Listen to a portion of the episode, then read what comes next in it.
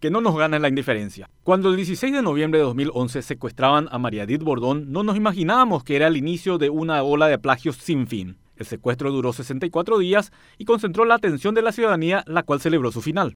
El 21 de septiembre de 2004 secuestraban a Cecilia Cubas Gusinki, hija del expresidente Raúl Cubas Grau y la actual senadora Mirta Gusinki. El peor e inesperado final que se conoció el 16 de febrero de 2005 derivó en la indignación que se diluyó con el tiempo. El plagio urbano se trasladó al norte del país y le tocó a Luis Alberto Lindström, exintendente de Tacuatí, quien fue secuestrado el 31 de julio de 2008 y liberado el 12 de septiembre siguiente. Sin embargo, cinco años después, el mismo grupo que lo secuestró lo asesinó a tiros. La cuestión no quedaba allí. El 16 de octubre de 2009 secuestraban a Fidel Zavala, hoy senador de la Nación, y 91 días después fue liberado. Ambos casos fueron seguidos muy de cerca por la ciudadanía que, en distintos puntos del país, hacía sentir el repudio. Se vino luego el del adolescente Arlan Fick, quien fue secuestrado el 2 de abril de 2014. Su liberación, un 25 de diciembre de ese año, fue un regalo de Navidad para todo el país, pero en ese momento ya se venía advirtiendo de que era peligroso que nos empecemos a acostumbrar a los secuestros. El 28 de enero de 2015, Robert y Erika Nato fueron secuestrados y asesinados en Concepción.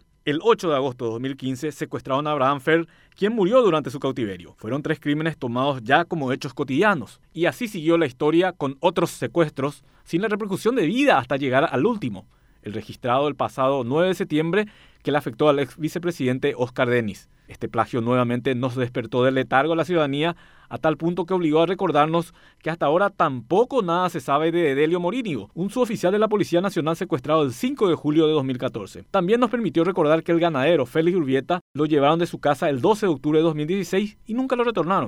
Este comentario no es un reproche a la ciudadanía que no puede asumir la responsabilidad de los gobernantes, ni siquiera tiene los medios para ello. Es una exhortación a que la memoria siga fresca. Es peligroso acostumbrarse a lo normal. No podemos dejar que el olvido consuma a tres ciudadanos paraguayos que fueron alejados de sus familias por grupos criminales que ganan terreno ante la ineficacia del poder de turno.